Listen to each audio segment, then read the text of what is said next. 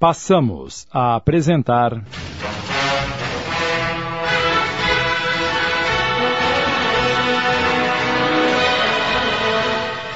Confidências de um Inconfidente. Adaptação de Amilcar Delchiaro Filho. Coordenação de texto, Sidney Carbone.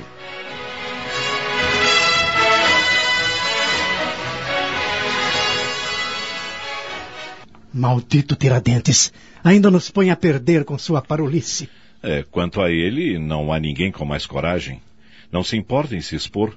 Seu ideal não está sujeito às preocupações com dívidas como nós. Nada tem a perder, mas dá-se com a honra. Mas eu não aprovo. Por que trazer Silvério às nossas reuniões? Não confio naquele homem. Porque ele tem a seu comando mais de duzentos homens, mais dinheiro e influência. É isto? Melhor não seria pessoas de cultura. Nove lhe deram o voto. Nove. Eu tive que ceder, mestre Lisboa. Eu tive que ceder, mas não irei à sua iniciação. Isto é insubordinação. Não, doutor Cláudio.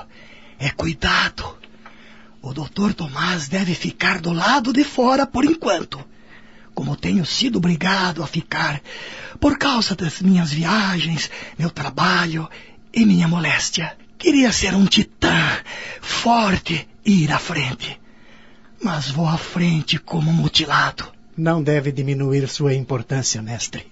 Suas decisões são sábias, suas observações atinentes.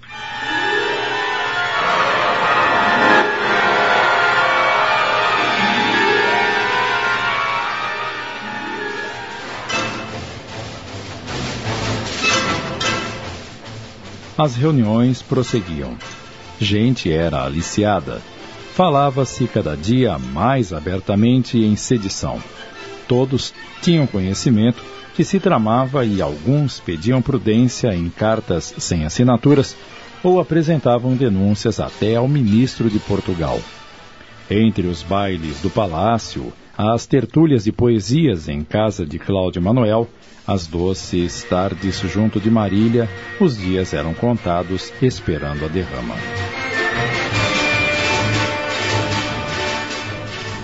Com o passar do tempo, Tomás foi aprendendo a conhecer melhor o alferes Tiradentes e ver-lhe a sua coragem.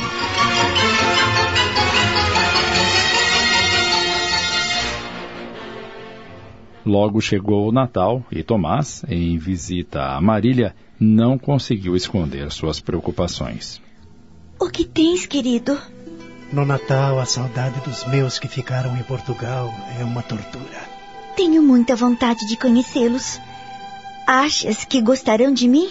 Como se fosse possível te conhecer e não te amar. Seja sempre sincero comigo. Prometes? Achas que não sou sincero? Quando me declara amor, sim. Mas não me falas das preocupações dos teus dias. Não te entendo. Por que não me falaste do levante que se planeja? Por que teima em não repartir comigo tuas preocupações e os perigos em que estás metido? Já te disse mais de uma vez que são conversas do povo que está desesperado. Não é verdade. Dona Bárbara me confidenciou que há um lugar para ti caso haja luta. Como não sendo militar, foste escolhido primeiro? Por que me negas? Dona Bárbara está a sonhar. Em caso de levante, o primeiro seria o Alvarenga. Talvez ele lhe pôs tais ideias na cabeça para que ela não se inquiete. Mentes mal, doutor Tomás. Achas que sou tão fraca que não te acompanharia na dor e na luta? Marília, és uma criança. Gosto que me chames de criança, mas não o sou como supões. Há homens mais fracos que muitas mulheres. E não penses que Dona Querubina, Dona Gerardes, esposa de Vastoledo, e outras não sabem que se trama. Não se falava em outra coisa no batizado de João Damasceno. Mas seja como queres, não te importunarei mais. Esta é uma noite especial e estás cheias de ideias loucas. É, por que não vamos assistir à missa? Assim deixas de lado esses agouros numa noite tão feliz. Sei que não podes confiar-me tudo, mas me atenderias um pedido? Sempre te atenderei. Queres a lua? Preparei umas lembrancinhas para o mestre Lisboa. Eu gostaria de ver a estátua que ele está fazendo a seu pedido. Leva-me a ele? Lá não se vêem mulheres, querida. Além disso, o escultor está muito enfermo. Não ficarás de bom ânimo ao vê-lo. Creio mesmo que não suportaria a visão dos seus padecimentos. Mesmo assim, gostaria de ir. Se desejas mesmo que seja.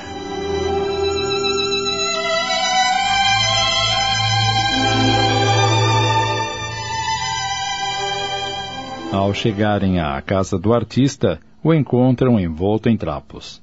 O servo que os atendeu ficou emocionado ao ver a alegria estampada nos olhos do amo. Apesar de cansado, o mestre fez sinal para eles se aproximarem. Ah, doutor Tomás, como o homem se sente feliz quando tem um amigo. Por que o doutor Cláudio não veio?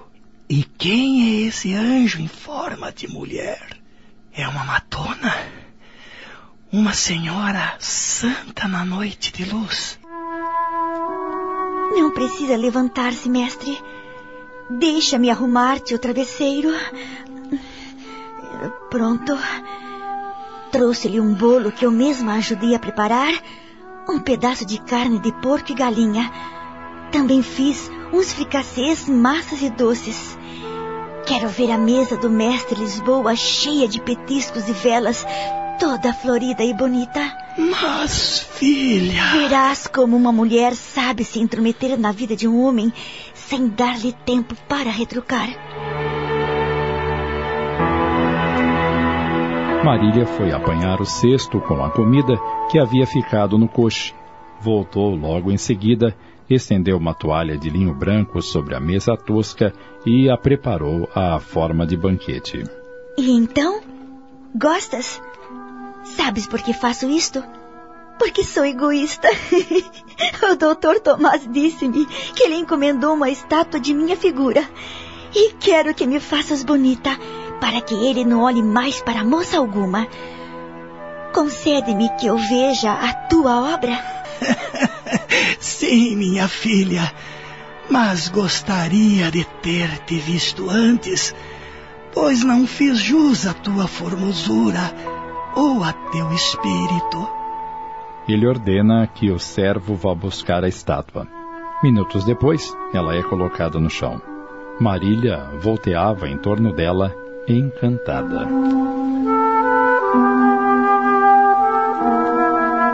O escultor queria saber as novidades da conjura, mas não queria perguntar na presença da moça. É linda, majestosa, parece uma santa. Pensei que o ilustre doutor Tomás tinha se esquecido de nós. Ora, mestre, isso é impossível. Tenho pedido notícias do senhor toda vez que me encontro com o Agostinho. Gostaria de saber o que poderia fazer para agradar-te nesta noite especial. Não sei como presentear o amigo. O meu maior desejo é morrer, mas não te pediria isso. No entanto. Fale, mestre. O que posso fazer pelo senhor?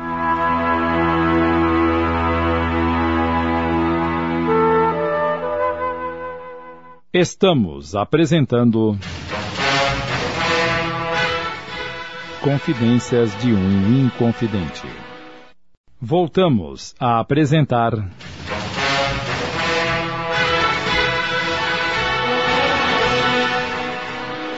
Confidências de um Inconfidente. Adaptação de Amilcar Del Chiaro Filho. Coordenação de texto, Sidney Carbone.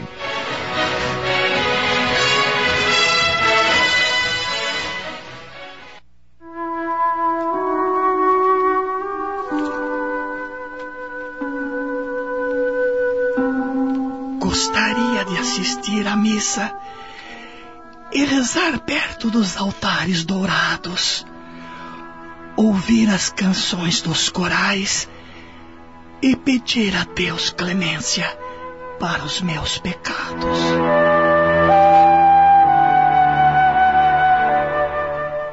Tomás ficou encabulado, sem saber o que fazer, pois iriam à igreja dos nobres, que não admitia mulatos e gente do povo. Marília percebeu o embaraço do noivo e disse-lhe baixinho: Conheço o padre e sei que lhe dará um jeito, querido. Se não for na igreja onde vamos, poderá ser em outra. Mestre Lisboa merece, e por minha honra e minha teimosia de mulher, o levaremos.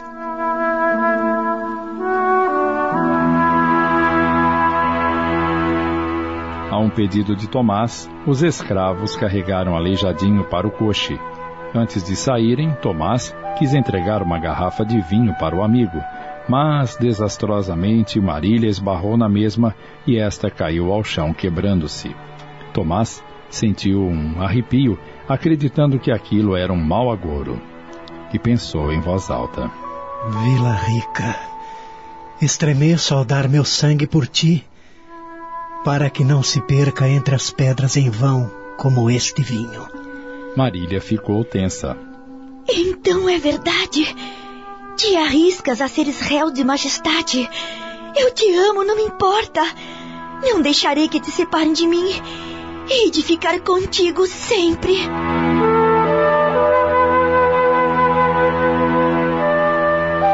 Pouco depois chegam à igreja. Tomás e Marília vão conversar com o padre e voltam em seguida para junto do mestre no coche. Está tudo certo, mestre.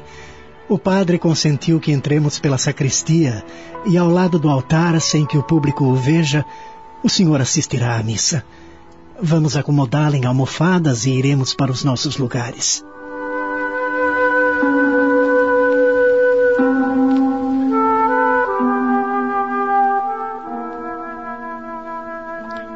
Dias depois, houve uma reunião dos Inconfidentes na casa de Francisco de Paula.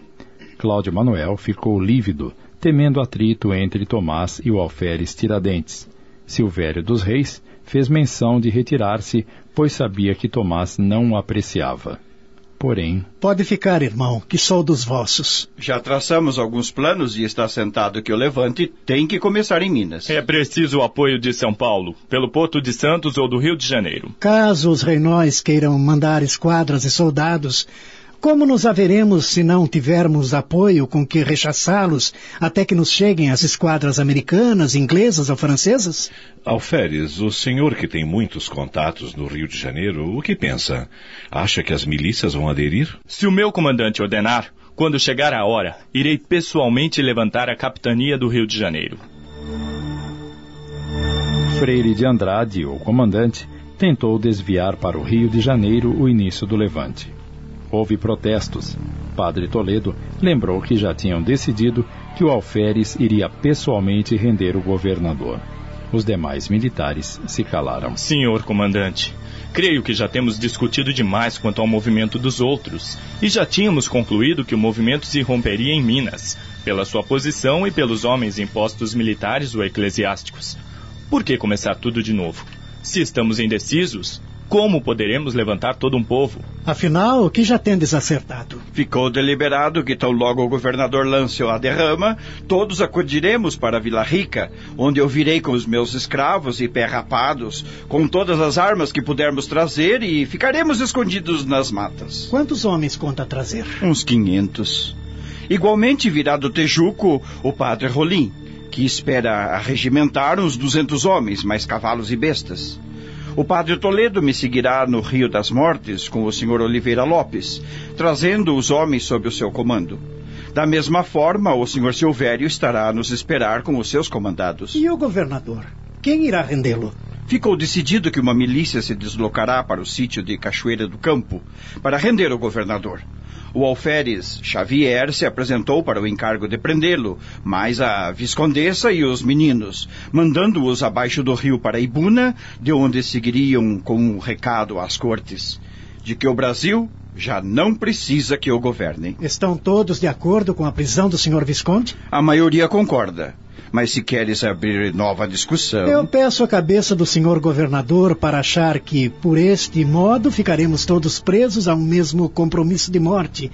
E nada mais nos fará dissimular ou abandonar a conjura.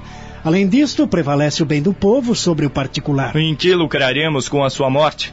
É apenas um representante das cortes. A caridade cristã pede que o deixemos vivo, se não por ele, por piedade de sua senhora e filhos. Crês, Alferes, que se nos pegam terão igual piedade? Nem penso em me igualar às cortes nas mesmas disposições. Nem pense o doutor Tomás que me move alguma covardia. Não temo morrer. mas só julgo que devemos matar quando se faça indispensável. E acreditas que para se livrar as colônias de tantos transtornos é mistério, misericórdia, nem carecemos de matar a ninguém? Não estamos em tertúlia de versos, meu primo. Reconheço que tuas ponderações são justas, mas os sentimentos do alferes não são de molde a pilhérias. Coloquemos em votação, seja pela morte, para que se compreenda que não estamos para brincadeiras ou por uma maior cumplicidade, ou pela prisão, os que se acharem movidos pela caridade. Ergam a mão quem for pelo doutor Tomás.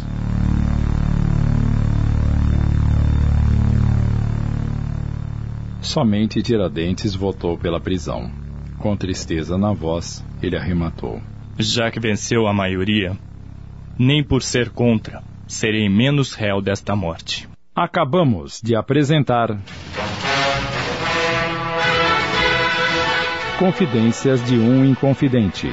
Minissérie em 15 capítulos, adaptação de Amilcar Delchiaro Filho, da obra de Mariluza Moreira Vasconcelos, ditada pelo espírito Tomás Antônio Gonzaga.